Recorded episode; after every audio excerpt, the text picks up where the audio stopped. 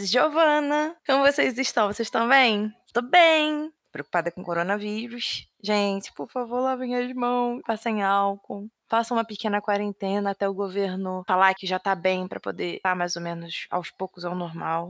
Tem muita gente que precisa desse esforço nosso para poder viver. Eu sou jovem, mas talvez se eu me expor como é que o outro vai ficar, né? Talvez isso possa prejudicar uma outra pessoa que esteja perto de mim. Então, vamos sempre nos cuidar pensando no outro nesses tempos de coronavírus, é importante falar isso em qualquer lugar. E é por isso que eu falo isso aqui. Porque é mais importante ficar gravado esse aviso, esse alerta e ficar nesse episódio para sempre do que deixar de falar e a gente não se conscientizar, não fazer por onde. Então, ajudem. Ai, gente, eu fico nervosa. Eu fico realmente bem ansiosa com esse assunto. Enfim, eu quero primeiro pedir desculpa caso vocês escutem barulhos. É, tentei ao máximo gravar no momento mais calmo. Só que, bem, não dá, né? Pai tá em casa, meus vizinhos estão em casa, então, assim, talvez algum barulho vocês escutam. Porque, tipo, quase coloquei pra gravar. Minha cachorra começou a latir, o cachorro da vizinha começou a latir. A vizinha acho que chegou, eu sei, eles foram pra varanda. Meu pai falando no telefone, ou seja, todo mundo a falar. Eu respirei, esperei. Agora parece que a única pessoa que está fazendo barulho é meu pai, mas isso aí é meio comum. Então, assim, quase que uma participação especial nesse episódio, em qualquer outro episódio.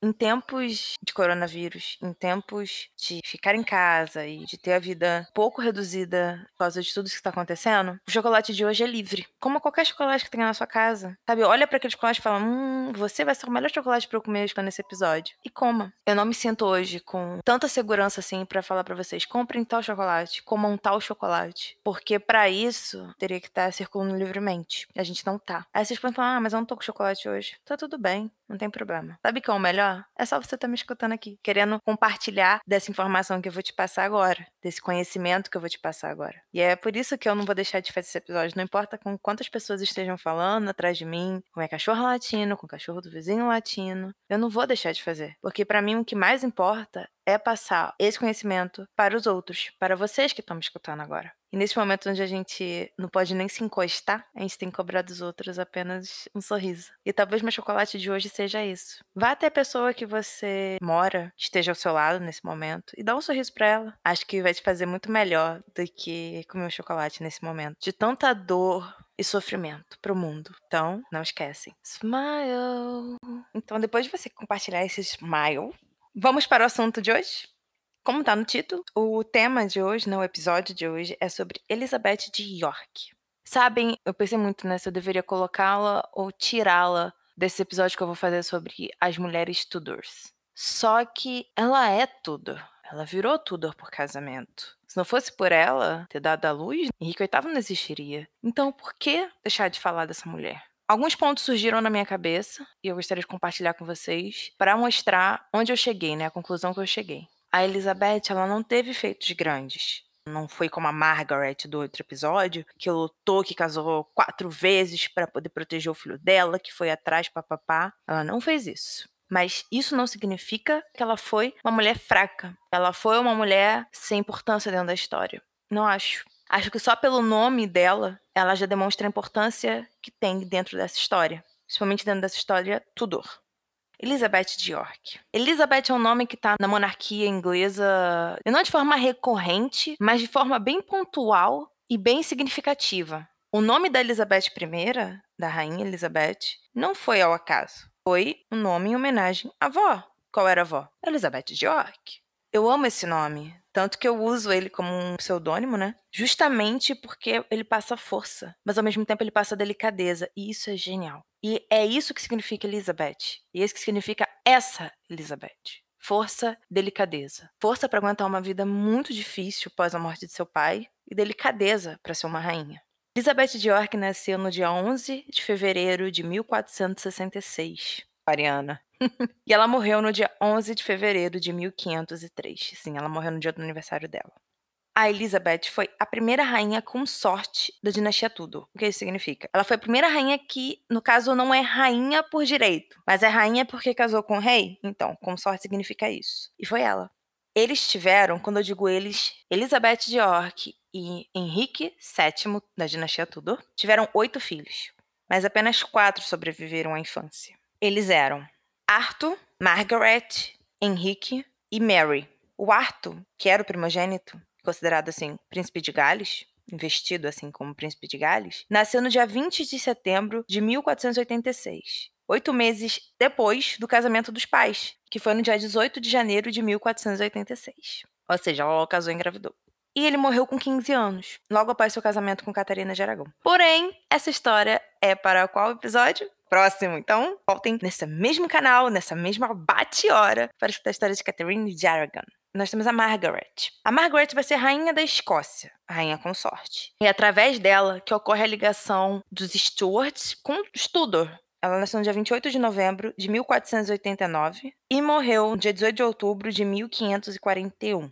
O terceiro filho a sobreviver é Henrique, futuro Henrique VIII. Eu não tenho muito o que falar sobre ele, porque nós vamos conhecê-lo aí através de seis episódios, basicamente. E só dizer que ele nasceu no dia 28 de junho de 1491. Ele era canceriano. Nossa, agora eu tô falando signo do, dos, dos caras. Caraca, que intimidade. E morreu no dia 28 de janeiro de 1547. Por último, Mary, rainha da França, rainha consorte. Ela nasceu no dia 18 de março de 1496 e morreu no dia 25 de junho de 1533. Dando esse panorama geral dessa vida principalmente de casamento, né? Da Elizabeth de York, e eu sempre vou chamar de Elizabeth de York porque é o nome mais conhecido dela, e a gente vai entrar nisso agora. Nós vamos falar dela como princesa de York. E aí que a gente vai começar a entender o que foi a vida dessa mulher, que não era tudo, mas que virou tudo. Elizabeth de York é de fato uma verdadeira York. Ela é filha de Eduardo IV, rei York, de Elizabeth Woodville, que virou York por casamento ela foi a primogênita de todos os filhos deles, ou seja, ela não foi a primogênita feminina, ela foi a primogênita de todos, ela foi a primeira criança a nascer do Edward e da Elizabeth Woodville. Um fato interessante, que justamente por ela ser a filha mais velha do rei, ela tinha uma importância maior dentro da corte, ou seja, se fosse ser escolhido alguém para casamento, entre alguma filha do rei com algum filho de outro nobre, ela sempre seria a primeira na fila, né, para ser a escolhida pelo pai. Junto pela sua importância de primogenitura, de vir na frente e de mostrar que havia sim um interesse daquela união por parte do pai da jovem, sabe? Tipo, estou dando a minha filha primogênita, a minha primeira filha, ela é minha mais velha. Ela ficou noiva duas vezes, quando era criança ainda. A primeira vez foi do Conde de Suffolk, na real foi do filho do Conde de Suffolk. Porém, quando o Conde de Suffolk se revolta contra o rei, lá na Guerra das Rosas, o noivado é desfeito. E logo depois há um noivado com o filho do rei francês, né, o Dauphin, Dauphin, Dauphin, anyway mas que o rei francês, depois de um tempo, passa por cima, ignora e casa o menino com outra pessoa. Ou seja, duas vezes que ela foi noiva, duas vezes que não deram certo. Isso quando ela era jovem. Os anos se passam, o pai dela continua no trono, cai, volta. Todo aquele esquema de Guerra das Rosas. Se você não escutou o episódio da Guerra das Rosas, volta lá. É o episódio 12. É um episódio muito importante para quem quer, né, escutar todos esses outros episódios, porque muito de tudo isso que eu tô falando tem como base a Guerra das Rosas. Então, pra, tipo, preparar vocês e tudo mais, eu fiz um episódio só sobre a Guerra das Rosas, tá muito bom, mas deixa parte. Então vamos lá assistir. Aí vamos começar a falar de fato dos anos mais importantes da vida da Elizabeth, ainda como princesa de York. Em 1483, o pai dela vai morrer. O Eduardo IV vai morrer. E aí o irmão mais novo, o Eduardo V, assim que o pai dele morre, ele vira Eduardo V, sobe ao trono. Porém, o menino tinha, acho que tinha 12 anos, se não me engano. E aí quem ficou responsável por ser o tutor da criança, do novo rei, do jovem rei, foi o tio, irmão do Eduardo IV que se chamava Richard. Richard vai, isola o rei, da mãe e das irmãs, porque eram muitas meninas. O Eduardo IV e Elizabeth Woodville tiveram muitas filhas e apenas dois meninos que sobreviveriam à infância. Aí vamos chegar lá. E aí, nisso elas vão e se escondem na abadia. Eu já falei sobre isso na Guerra das Rosas, vou repetir aqui só para realmente amarrar a situação. Quando você se esconde em uma igreja, quando você busca asilo numa igreja, numa abadia, ela é considerada território neutro. Então ninguém pode invadir aquilo, pegar você. A pessoa só invade, né, quando fala, ah, o rei invadiu, destruíram igrejas e tal. Mas aí é quando há uma norma de que aquele povo não concorda com aquela religião. Aí já entra em outro esquema. Nesse, onde todos são da mesma religião, onde todos seguem o mesmo papa, enfim, eles eram católicos nessa época ainda, há essa prerrogativa de que se elas pediram asilo na igreja, elas estão dentro do território da igreja, você não pode entrar para capturá-las. E foi isso que aconteceu. Elas se esconderam na abadia de Westminster. Com isso, se passaram dois meses. O Richard anula o casamento do irmão falecido, né, o do Eduardo IV, com Elizabeth, declarando o seguinte: olha, esse casamento é inválido, porque quando o Eduardo casou com a Elizabeth Woodville, ele estava noivo da, da princesa Tananã. Aí já não vou nem entrar no esquema com o nome da princesa aqui. Com isso, fez com que ele já tinha dado a palavra dele a uma pessoa e não poderia casar-se com outra. É um argumento muito falho, anyway. E o parlamento vai ratificar em cima, vai aceitar esse argumento e vai anular, não, né? Vai invalidar, né? Vai dizer que não houve casamento entre o Eduardo quarto Elizabeth Woodville. Por que, que eu não posso falar anular? Porque a partir do momento que eu falo anular, eu reconheço que houve um casamento ali. Que eu só estou falando, ó, acabou aqui, estou anulando ele. Mas a partir do momento que eu declaro que foi inválido, ou seja, não valeu. Então tudo que surgiu a partir dali não vale. E o que é que não vale? Os filhos do Eduardo IV. Ou seja, todos os filhos dele, incluindo as meninas e os dois meninos, que eram Eduardo V e mais um Richard, que era o mais novo, seriam ilegítimos, porque foram frutos de um casamento inválido. Com isso, o Eduardo V, né, e o irmão dele, Richard, vão para a Torre de Londres e desaparecem do mapa, literalmente. Os meninos desapareceram do mapa. Ninguém sabe o que aconteceu com eles. Ninguém sabe se eles foram assassinados na torre, se eles foram para outro lugar e depois assassinados. Ninguém sabe. Eles simplesmente sumiram. E Richard subiu ao poder como Richard III. Depois que tudo isso aconteceu e o Richard subiu ao poder, a Elizabeth Woodville faz uma aliança com a Margaret Beaufort. Você não escutou isso é o episódio anterior. Vá lá, tá de fato muito legal. Verdade, você não vai se arrepender. As duas fazem essa aliança, porque a Margaret era a mãe do Henrique Tudor, que vai se tornar Henrique VII. E a Woodville, né, Elizabeth Woodville, já tinha perdido os dois filhos, estava escondida numa abadia e não tinha para onde ir embora, tipo, ela não tinha para onde correr. Então as duas fizeram uma aliança e juntas elas tentariam derrubar o Richard do trono. É basicamente isso, a aliança. E para conseguir o apoio da Woodville, o trato foi: se o Henrique subisse ao poder, se ele virasse rei e formasse a dinastia Tudor, ele deveria se casar com Elizabeth de York, a mais velha, para assim selarem a aliança e por um fim na guerra, fazendo com que o ramo yorkista não se revoltasse contra o Tudor. Então, esse casamento foi, de certa forma, para legitimar o acordo, tipo, olha, a gente vai juntas tirar esse cara do poder, para se vai casar com a minha filha,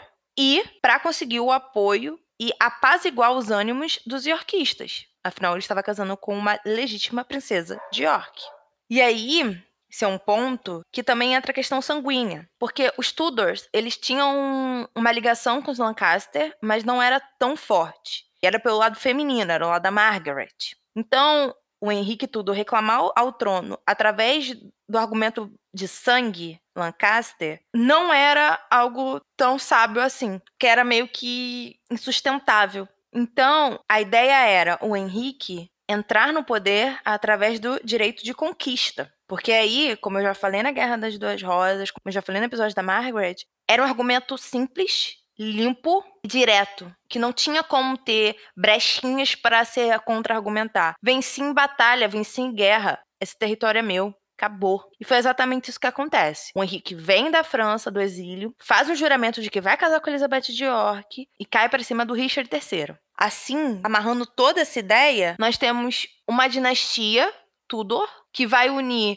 tanto o lado Lancaster, que querendo ou não tinha um, uma parte do sangue sim, Lancaster, o estudo, tanto o lado York. Vai conseguir o apoio dos yorkistas, vai unir a casa de forma sanguínea com os Lancaster e aí formar uma coisa só, que vai ser o estudo. Tanto que a ideia das rosas, das, da rosa vermelha e branca juntas na dinastia Tudor, no período Tudor, é isso. Nós representamos as duas vertentes, nós unimos as duas vertentes. Esse é um dos maiores argumentos que os Tudor usam no poder. Isso tudo é feito nesse momento, nesse acordo entre as duas mães, entre duas mulheres que se uniram para tirar um cara do poder, usando a filha mais velha para sacramentar em sangue uma nova dinastia. Isso é forte, gente. Isso é muito forte. Entrando em 1484, né, voltando para a área cronológica, a ideia era que a Elizabeth Woodville se reconciliasse com Richard III e voltasse para a corte. E foi isso de fato que aconteceu. Ela praticamente ficou um ano na abadia com as filhas. Aí ela voltou para a corte, isso já mancomunada com a aliança com a Margaret para a corte. Aí você vai falar assim para mim: "Nossa, ela voltou, ela se reconciliou com um cara que sumiu com os filhos dela?" Então, na real, ela tava pensando de uma forma maior, né? Ela tava querendo sobrevivência. Não dava pra ela ficar a vida toda escondida dentro de uma abadia. Então ela tinha que garantir pelo menos a sobrevivência das filhas. Para isso, ela tinha que colocar o peão para se mexer. Um dos movimentos foi voltar para a corte. Sabe aquele ditado, mantenha seus inimigos mais perto ainda? Então, é isso que ela faz. Ocorre nesse período, quando elas voltam para a corte, ocorre um pequeno rumor, barra, boato, de que o Richard III queria se casar com a sobrinha, a Elizabeth de York, depois que a esposa dele morresse, a Anne Neville. Porque eles não tinham filhos e tudo mais. E a menina era linda, de verdade. Mas aí o próprio Richard desmente. E assim que a Anne Neville morre, ele manda a Elizabeth de York pro interior. Ele tira ela da corte. E passa a negociar o casamento dela, da Elizabeth de York, com o futuro Manuel I de Portugal. Ou seja, né, com o príncipe herdeiro do trono de Portugal. Não dá em nada, óbvio, porque em 1485 é quando ele cai, né? Quando o Henrique tudo invade a Inglaterra e vence o Richard III em campo de batalha. Muito também pela traição de alguns dos apoiadores do Richard III, tanto do ramo yorkista, como, por exemplo, o marido da, da mãe dele também vai pro lado tudo. Então, assim, ele acabou perdendo muito apoio, o Richard III, e todos foram pro Henrique Tudor. Agora, nós vamos trabalhar Elizabeth de York como Elizabeth, Rainha Tudor. Assim que o Henrique sobe ao poder, ele demora para casar com ela. Isso até gera uma tensãozinha básica lá na época. Mas a ideia que Henrique quer passar é que ele quer primeiro se estabelecer sozinho no trono, por si só ter o trono dele, ter a coroa por direito próprio, não através de casamento, de sangue, bababá, de todas essas questões que a gente já falou anteriormente. Tanto que a coroação do Henrique foi feita antes dele se casar. Ele já casa tendo feito a coroação dele. Justamente para dar essa quebra. Tipo, não é através do sangue dela que eu vou me tornar esse rei. É através de tudo que eu conquistei, da minha própria competência e de tudo que eu sou. Mas ele também sabe que precisa casar com Elizabeth York pelo peso que ela tem através do nome dela, York. Os Lancaster já estavam quase dizimados, mas os Yorks não. Então, ele puxa ela para si justamente para manter esse ramo por perto, para evitar que aconteça alguma coisa pior. E ele sabe que o casamento com ela é muito importante, e de fato era. E ele se casa. A primeira coisa que o Henrique vai fazer antes de se casar e tudo mais ele vai revogar aquele ato que o Richard III fez, falando que o casamento de Elizabeth Woodville e do Eduardo IV era inválido. Então, ele vai revogar isso. Eles casam em janeiro de 1486. E aí, né, trazendo já os filhos, o primeiro filho nasce em setembro, herdeiro, Arthur. Um ponto importante dizer é que a Elizabeth de York teve a sua própria coroação. Isso era comum naquela época, mas é bom reforçar isso para mostrar que o Henrique Tudor, né, o Henrique VII, sabia a posição que ela ocupava dentro daquela situação toda. E ele valorizava isso e ele demonstrava para ela e para todo mundo que respeitava quem ela era, de onde que ela veio e o que ela tinha se tornado, esposa dele. Com isso, a gente fala desse casamento, que foi um casamento que não foi feito por amor, foi feito de uma aliança política, de uma aliança de guerra, mas que teve amor. Os dois se apaixonaram, de fato. Os dois se amaram. Foi um casamento muito feliz, muito cheio de amor e de carinho um pelo outro. A Elizabeth de York, ela não vai ter tanta influência política, né? Ela não vai trabalhar muito nesse aspecto durante a vida dela, como rainha. Mas também a gente tem que entender que ela tinha uma pessoa que queria estar sempre acima dela, que era a mãe do Henrique VII, do Henrique Tudo a Margaret. Então, mais um, mais um lembrete. Se você não escutou o episódio da Margaret, que foi o episódio anterior a esse, escuta, tá legal, falei disso. Então, talvez ela não tenha se imposto tanto justamente pela presença da mãe do Henrique ali e do controle que ela tinha também muito forte, que a Margaret tinha dando da corte. Mas a gente sabe, por exemplo, que o Henrique ouvia conselhos da Elizabeth de York. Teve um acontecimento que ele precisava escolher um bispo para algum lugar, né? E ele escolheu o que ela indicou, o que ela aconselhou e tal, não escolhendo da mãe. Ele valorizava a opinião dela, ele levava em conta a opinião dela. Afinal, ele amava também, né? Casamentos são para isso. Tecnicamente, né? Naquela época, nem tanto. A Elizabeth de York, ela sempre vai ser conhecida como uma mulher gentil, generosa. Aquilo que eu falei do nome, então, é ela. E forte também. A Elizabeth, ela é forte. Ela gostava de música, gostava de dança, de jogos. Amava livros. Ela apadrinhou um impressor inglês da época, né? E quando eu digo impressor, é aqueles caras que imprimiam livros. Ela apadrinhou foi muito presente na educação dos filhos e também acompanhou o Henrique nas visitas diplomáticas, principalmente no arranjo do casamento do Arthur com a Catarina de Aragão. Ela foi bem presente, ela foi bem ativa nessa situação. E aí chega um ponto da vida dos dois que o Arthur casa com a Catarina de Aragão e ele morre logo depois. Ele tinha 15 anos. E isso foi um choque muito grande para os pais, porque o menino foi feito com todo carinho e amor para virar rei e morreu. Isso foi um baque muito forte para Henrique VII, para a própria Elizabeth. E, por incrível que pareça, os dois se uniram mais. Tanto que em 1502 ela, tá, ela engravida. E aí, ela dá à luz uma menina no início de 1503. A menina que foi chamada de Catherine. Vamos esse nome também. Catherine. Nossa senhora. Que morreu logo depois. Também, alguns dias depois. Não sobreviveu ao parto. E o que aconteceu com a Elizabeth York? Ela teve uma infecção pós-parto. Ela também não conseguiu. O parto foi muito ruim para ela e ela acabou tendo essa infecção. E naquela época, ter infecção pós-parto é pedir para morrer, quase assim. Tipo, não tinha como salvar essas mulheres naquela época. E ela morreu. Se não me engano, ela tinha 37 anos. E aí, como é que fica essa família?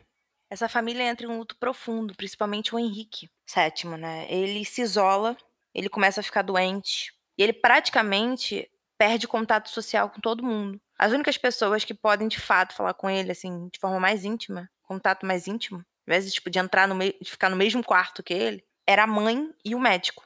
Ele se isolou de tudo e de todos. O que ele realmente amava foi uma perda muito grande para ele. Ele já tinha pedido o primogênito, Arthur, tinha um filho mais novo que viraria rei, mas que não tinha sido criado para isso, e a esposa tinha falecido tudo que ele mais amava na vida, tudo que ele mais tinha construído ao longo dos anos. Foi um, um choque muito grande para o Henrique VII. Ele morre viúvo, ele não se casa novamente. Há até uns diálogos né, de cartas, uma possível aliança e um casamento, mas nunca se concretizaram, porque ele sempre viu a Elizabeth como esposa, como única esposa dele. E ele sempre fez questão de deixar muito viva a memória dela. Então, sempre no aniversário de morte dela, ele tocava sino, mandava fazer todos aqueles movimentos para mostrar que ela ainda estava ali como rainha da Inglaterra. E quando ele morre, eles são enterrados juntos na abadia de Westminster. Ela já estava lá, né, óbvio, e ele foi enterrado ao lado dela. E acho que o ponto mais legal de toda a história da Elizabeth, que foi através dela que os Tudors herdaram os cabelos dourados avermelhados, né? Os ruivos, os famosos ruivos, cabelos ruivos dos Tudors, foi dela, que virou marca da dinastia, né? Muito por causa do Henrique VIII e da Elizabeth I. Foi por causa dela que essa característica tão peculiar e única se tornou uma marca dentro daquela dinastia. Isso mostra que, apesar da Elizabeth ter tido uma vida de fato silenciosa, quando digo silenciosa, que não foi marcada de grandes feitos, de grandes movimentações por parte dela, ela ainda ficou marcada na história pela forma como ela era. E a gente consegue ver isso através dos cabelos. Então, assim, é uma mulher que eu não poderia deixar de falar aqui, que eu não poderia deixar de trazer essa visão. E o que é mais legal desse episódio é mostrar justamente que a história vai ser feita de mulheres que fizeram grandes coisas, que não são reconhecidas, de mulheres que não fizeram muitas coisas, que também não são reconhecidas, mas que ambas têm forças que nós, como mulheres, enfim, como estudiosos, podemos encontrar. Assim como você tem sua força, assim como eu tenho a minha força. Elizabeth de York nos mostra isso. Então, gente, esse foi o episódio de hoje. Espero que vocês tenham gostado de coração. Acho que eu não estava tão animada assim no episódio. Mas é muito por causa da situação que o mundo tá. Então, façam sua parte sempre. E não esqueçam de que a sua força tem que ser pro outro. De que às vezes você precisa se resguardar para poder salvar o outro. É, esse momento é exatamente isso. Não esqueçam de ir lá no Instagram, arroba Elizabeth Margot, ver as fotos do episódio de hoje, comentar alguma coisa, alguma dúvida, qualquer coisinha, vão lá. Ou no Facebook, Elizabeth Margot, de verdade. É, lá vocês vão conseguir qualquer dúvida, qualquer ideia, qualquer coisa, vocês vão conseguir falar comigo. A novidade da semana é que eu terminei os Bradleys, então se você não escutou o último capítulo de Os Bradleys, vá lá escutar, porque tá show pra caramba.